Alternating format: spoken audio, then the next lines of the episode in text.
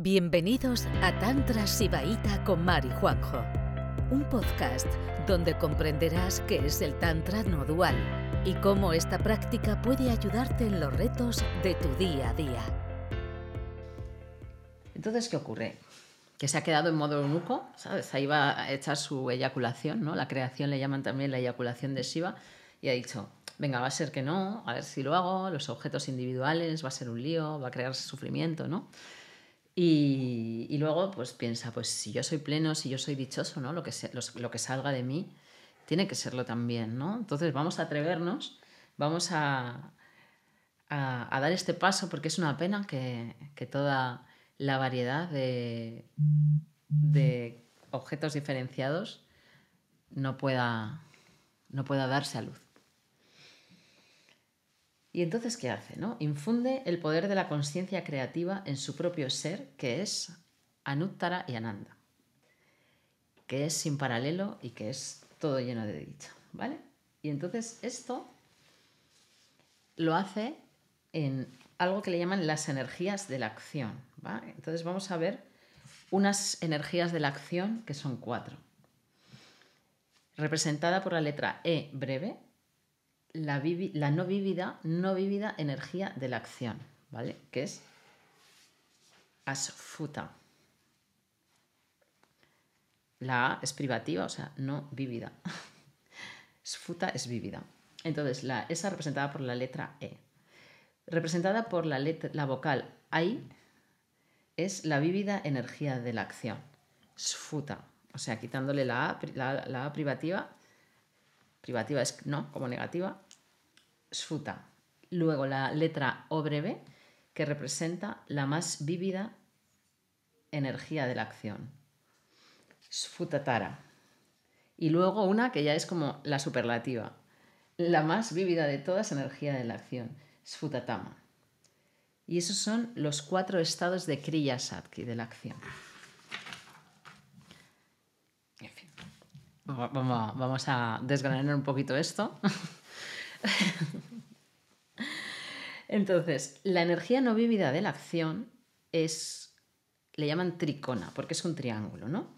Tenemos Anuttara y tenemos eh, Ananda, ¿no? Las dos as famosas que Shiva no se las quita de encima, aunque se ponga a crear objetos individuales. Entonces, el triángulo sería eh, Ananda o Anuttara, eh, conciencia y dicha, y, triangularíamos con la energía de la voluntad. ¿vale? Y eso sería, eso le llaman tricona. Ese triángulo le llaman tricona, que es simplemente triángulo, ¿no? Es como le añades ¿no? a, a, a y alarga la voluntad. Y de ahí sale la E la siguiente energía de la acción. Entonces, ¿qué hace? Infunde la fuerza creadora con el conocimiento, con jnana. Y entonces se combina, al combinarse con jnana satki,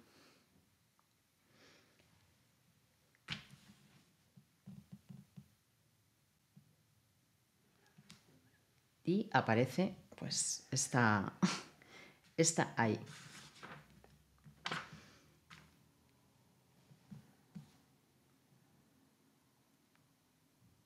Entonces, otro estado de la energía de la acción surge de ahí. Es la energía vívida de la acción. El propósito de este estado es el de confirmar que el universo será creado, ¿vale? Es como Jnana es el conocimiento, entonces, ¿qué dice Shiva? Vale, ahora sé que voy a crear el, universo, ¿no? Entonces, en esos estados eh, de la energía, pues, aunque, aunque ha tenido como esa, esa. Bueno, ese pellizquito que casi le deja eunuco, Dice, venga, ahora ya sé, o sea, tengo clarísimo que voy a crear el universo y esto es lo que representa la energía vívida de la acción representada por AI. Entonces, ¿qué ocurre? Que luego ¿eh? va a infundir su poder creativo a Tricona. Entonces tenemos las dos energías de la voluntad, y Cha, esa voluntad como sutil y esa voluntad un poco más vasta, que es necesaria porque si no, no se podrían crear los seres, o sea, todo, lo, todo el universo diferenciado. Y entonces ahí ya eh, tenemos dos triángulos, ¿no?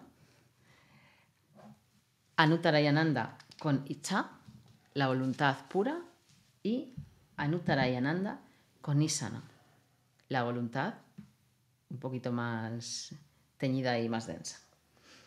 Entonces, ¿qué ocurre? Eso os lo podía haber dibujado, la verdad, pero bueno. Que se hacen, a ver si se puede ver aquí, este triángulo, ¿vale? Entonces tenemos dos triconas. Entonces, ¿qué ocurre? Que al infundir al primer triángulo la energía de la acción, las dos energías de la acción, pues se hace esa, estrella de, tres, de seis puntas, como esa estrella de David, que seguramente habéis visto en, muchas representaciones de la simbología tántrica. Entonces, eso ahí ya es donde empezamos a ver la claridad de, este sistema. ¿no? Ahí es esos dos triángulos que también están eh, aquí los dos triángulos cruzados ya ahí en, el Sri Yantra, ¿no? como todavía más complejos, que significa que Shiva está en el universo, pero el universo está en Shiva. Eso es lo que significa eh, esa estrella. Entonces, ¿qué ocurre? Que puedes llamar a universo y universo a porque no hay diferenciación. Y luego llega el cuarto estado de la acción. En este cuarto estado de la acción es como ya entra el estado universal de Shiva, ¿no? Ya Shiva es el universo, el universo es Shiva, y entonces a ese universo es como que le impactaran, ¿eh?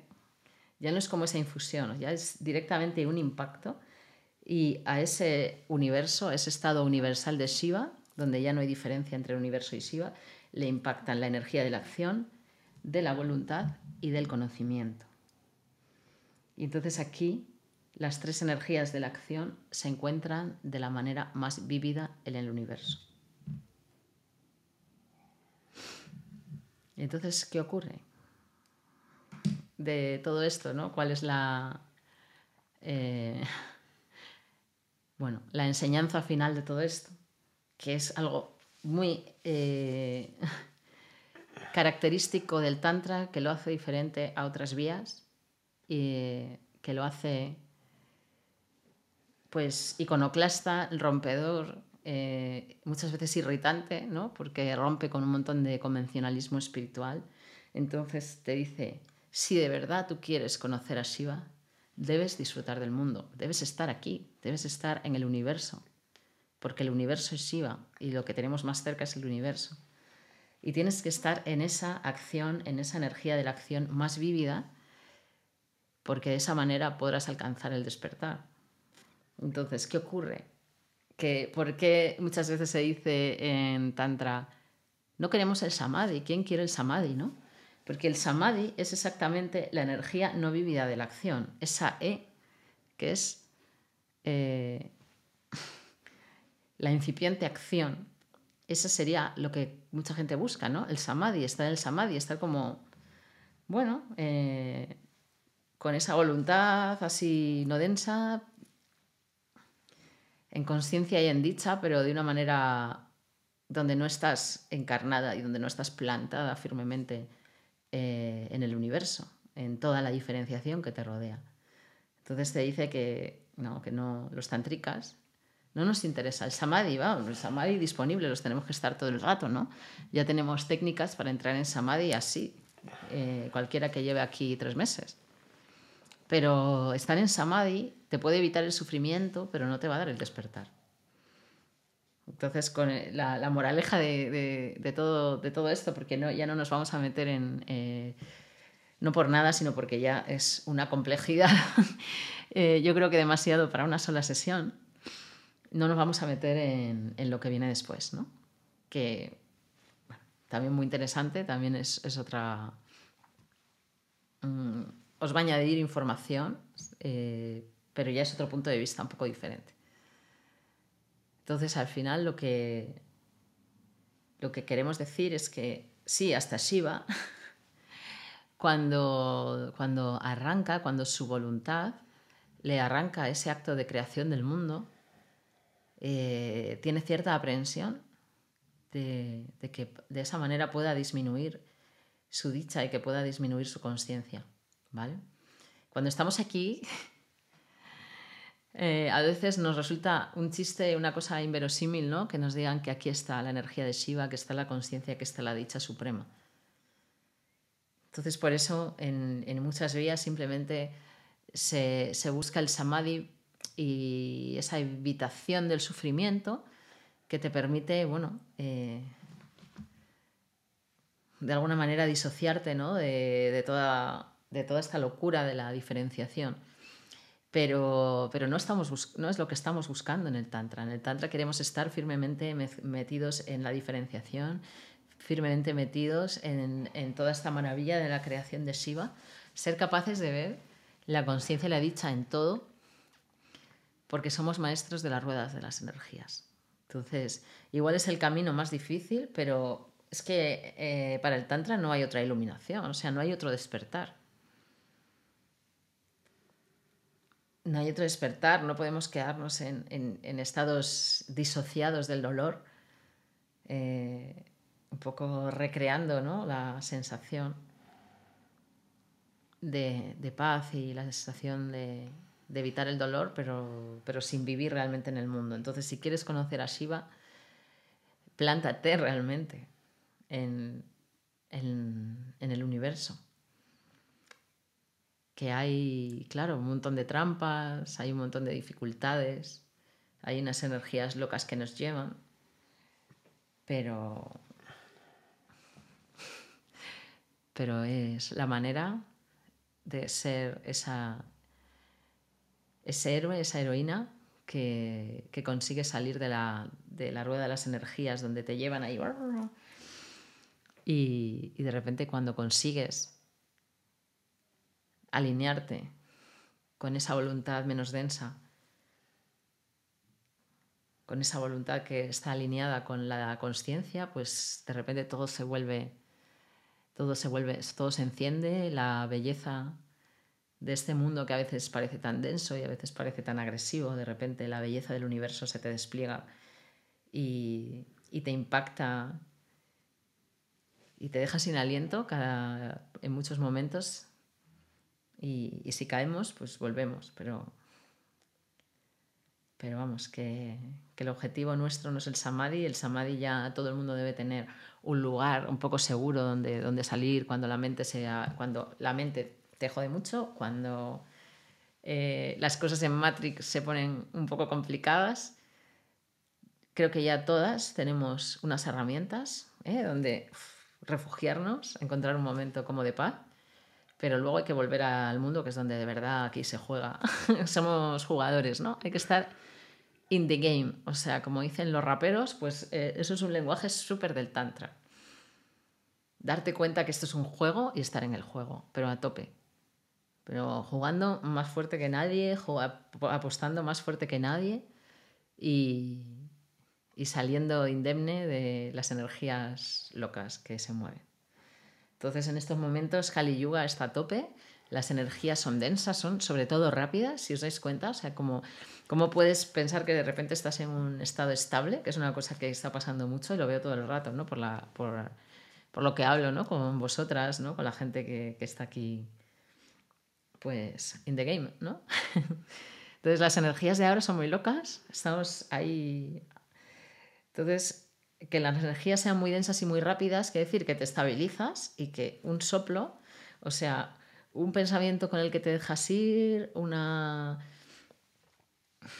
¿Sabes? Como un, eh, un, arranque, un arranque no alineado con la conciencia, de repente parece que todo se tambalea, parece que entonces es súper fácil entrar en duelo, perder la fe, esto es imposible, ¿no? Entonces aquí, para, como estamos in the game, estamos como, como pues eso, como hablan los raperos, ¿no? Que están en juegos duros, en juegos difíciles, pues aquí estamos in the game, pero a, todo, ¿no? Entonces, bueno, nos aprendemos a que no nos lleve cualquier energía loca y, No, ay, ay, ay, que me da algo, ay, que me muero, hay Matrix fatal, hay que me ido con la mente, no sé qué, y entonces ya de repente parece que todo es imposible, ¿no? ¿Eh? Para eso sí que necesitamos esas herramientas que de repente, vale, vete ahí, vete un poquito al samadhi, toma un poco de fuerzas, eh, vete a esa energía de la acción de Shiva un poquito más menos vívida, pero la idea es recuperarte y volver a la energía eh, más vívida que existe, que es donde realmente juegas como, como, una profesional, ¿no? Como, como tiene que ser. No sé si quieres decir algo más de esto. No, yo tengo un par de apuntes, pero son, vamos, eh, simplemente de, lo que, de, lo, de este tema de los... Sí, guay. Eso es, a jugar. Energía de vida, prepara café. Vale. Eh, no, el tema de. El tema de, de esto, ¿no? De los alfabeto. ¿Cuántas clases crees que nos quedan de esto? Eh, no, voy a. Pues seguramente un trocito más. Lo que pasa es que lo siguiente ya era como otro, otro aspecto que me parecía demasiada información. No, no queda tanto. Queda explicar, o sea, pues eso.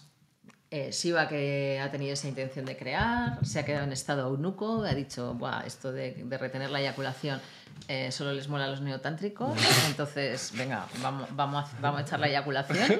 Y entonces ya, una vez que ya que la ha liado, pues con, con, esas energías, pues claro, nosotros que somos uno con Shiva tenemos acceso a esas energías y ya está, ya que estamos, ¿no? Eso... y luego ya, ¿qué nos queda? Nos queda, ah, pero ¿qué pasó con las, la famosa Anusvara y Visarga? Pues lo veremos en el próximo episodio porque me parecía ya demasiada información densa para la siguiente. A mí lo que me llama la atención de este proceso, de, esto, que, que, es, pues eso, realmente la creación del universo, que es la creación del universo también en, tiempo real, ¿vale? No es como si fuera el Big Bang. Pues yo, yo creo que el Big Bang ahí se han los científicos mm, creo que se les ha ido la pinza en el tema de que el tiempo no existe. ¿no? Entonces yo creo que si, si los científicos se dieran cuenta de eso, pues el Big Bang se, darían cuenta de que está pasando en este momento. ¿no? no es una cosa que sea pasada, pero bueno. Yo es que me gusta mucho pues, entender las cosas de diferentes ángulos. Entonces el tema está que esto, que es la creación del universo, ¿no? Eh, claro, a mí lo que me llamó la atención cuando lo leí por primera vez fue que mm, las cualidades humanas de Shiva o las cualidades de Shiva humanas. No lo sé. Pero que al final la creación del universo es que tú, o sea, tú imagínate, tú ponte en el lugar de Shiva por un momento. ¿Vale? Como si, como si fueras él. Somos él, ¿eh? Ya, ya lo sé, ya lo sé. Es un pero, de spoiler. Pero, por eso. Tú, tú ponte, tú imagínate que es Shiva, que es la energía, ¿no? Que tú eres la energía ahí omnipotente de todo y agregado del universo. Y de repente llegas y de repente, pues, creas ahí tres, tres objetos de conciencia, ¿no? Y, y de repente estás ahí mirando los objetos y te empiezas a sentir mal, como diciendo, uh, pero si yo estoy separado de esto y, y haces y vuelves, ¿no? Y, y, dices, hostia, ¿qué ha pasado aquí? Y dice, hostia, digo, a ver qué ha pasado. Entonces, lo otro dice, entonces lo, prueba, lo prueba otra vez. Dice, voy a hacer otra vez. Y se vuelve ahí, y hostia, y vuelve otra vez. Y dice, ah, vale, puedo volver. Vale, guay, puedo volver, ok. Entonces, crea otra vez, vuelve y dice, y luego se queda ahí en estado ahí súper omnisciente, omnipotente, ultra poderosísimo como ha estado toda eternidad. Y luego dice, espérate un momento, Digo, pero esto, aquí había cosas interesantes, ¿no? Y dice, ¿qué, ¿qué, voy a tener yo miedo de hacer esto? ¿Para qué? ¿Voy a tener miedo de hacer esto? Pues a todo por culo. ¡Fas! Y se mete ahí con todo, ¿no? Sabiendo que puede volver porque ya, porque ya lo ha testado antes, ¿no? El, tío es un científico. O sea, ya lo ha testado. Ha testado que puede volver dos, o tres veces y luego hace ¡fua! y hace toda, ¿no? Y, y, todo, y todo por culo. Y se, y se, tira, y se tira, y se tira a la piscina. el tío se tira a la piscina porque hay algunas experiencias humanas que ahí dices, hostia, sí, vas a tirar a la piscina, pero, pero vamos, ¿eh? Tranquilamente, vamos, sin miedo, ¿eh? Y entonces, claro, lo que, me, lo, que lo que me da a mí el tema es que, claro, o sea, que realmente somos, pues, somos parecidos a él, claro. Es la única vida espiritual que yo he visto que te explica la creación del universo no como algo esotérico, energético, eh, así como muy soso, ¿no? O sea, que realmente Siva tiene personalidad. Entonces Siva es como nosotros, realmente. Es más, somos él, ¿no? Pero entonces, o sea, no sé si me explico. Pero eso es lo que, eso es lo que me da a mí, lo que me resulta interesante de, de esta teoría shivaita, que lo hace todo como mucho más humano, como mucho más, más real bajo mi punto de vista. No, siempre Shiva es superhumano. ¿no? Es como. Eso tiene, tiene miedo a, a, a perder la conexión con la totalidad, claro. Y aquí estamos todos, ¿no? Todos también tenemos miedo a perder la conexión con la totalidad. De hecho, cuando entramos en una vida espiritual ya la hemos perdido bastante. Pero, pero bueno, Yo creo que como, como se presenta Shiva, ¿no? Y como también con esa cualidad de ocultar su propia naturaleza para permitir toda, toda esta maravilla de creación. Y que yo sé que muchas veces no se percibe así, pero cuando practicas de repente un día, practicas como un artista, practicas con, con pasión, practicas con valentía, ¿no? De repente un día te, todo, sea, la, toda la diferenciación, todo el universo te sorprende, es que te rompe el corazón, te dan ganas de llorar de felicidad. Entonces, bueno, solo por eso pues vale la pena. Entonces, ahora desde pues eso, que estamos aquí en esta realidad diferenciada, ¿no? Hecha de, hecha de elementos, pues eh, al final la práctica tántrica te hace, pues eso, desde estos elementos como más vastos, empezar a, conectar con las, con las conexiones más sutiles hasta, hasta sentir y realizar y experimentar que somos uno con Shiva y por supuesto con la Shakti, ¿no? que son todas esas energías de las que están hablando, esas son las Shakti. Entonces Shiva sin Shakti no es nada. Shiva sin, sin, sin todas esas energías pues si hubiera, si hubiera quedado el pobre, pues como, lo, como el Brahma de los Advaitines. Ahí como una especie de balsa de aceite súper aburrida. Entonces, mm, yo creo que está errado, que realmente esto no es una balsa de aceite. Cualquiera que abra los ojos se da cuenta que el universo no es una balsa de aceite, que no hay una balsa de aceite a la que regresar eh, y, esta manera de entender la conciencia que, nos enseña el Tantra es muy real y, nos permite realmente conseguir los frutos que estamos buscando, que es la realización en todos los aspectos de nuestra vida humana. Y, y eso, y sobre todo que cuando esta vida provisional, que no es provisional, que realmente es una continuidad, o sea que, que realmente no, para nosotros bueno, eso es que si no voy a hacer spoiler de, de la Nusvara y la Bisarra. Si me pongo a hablar de la muerte. Bueno. Gracias por escucharnos. Volveremos pronto con otro episodio de Juan y Mar, un podcast de Tantra Sibaita.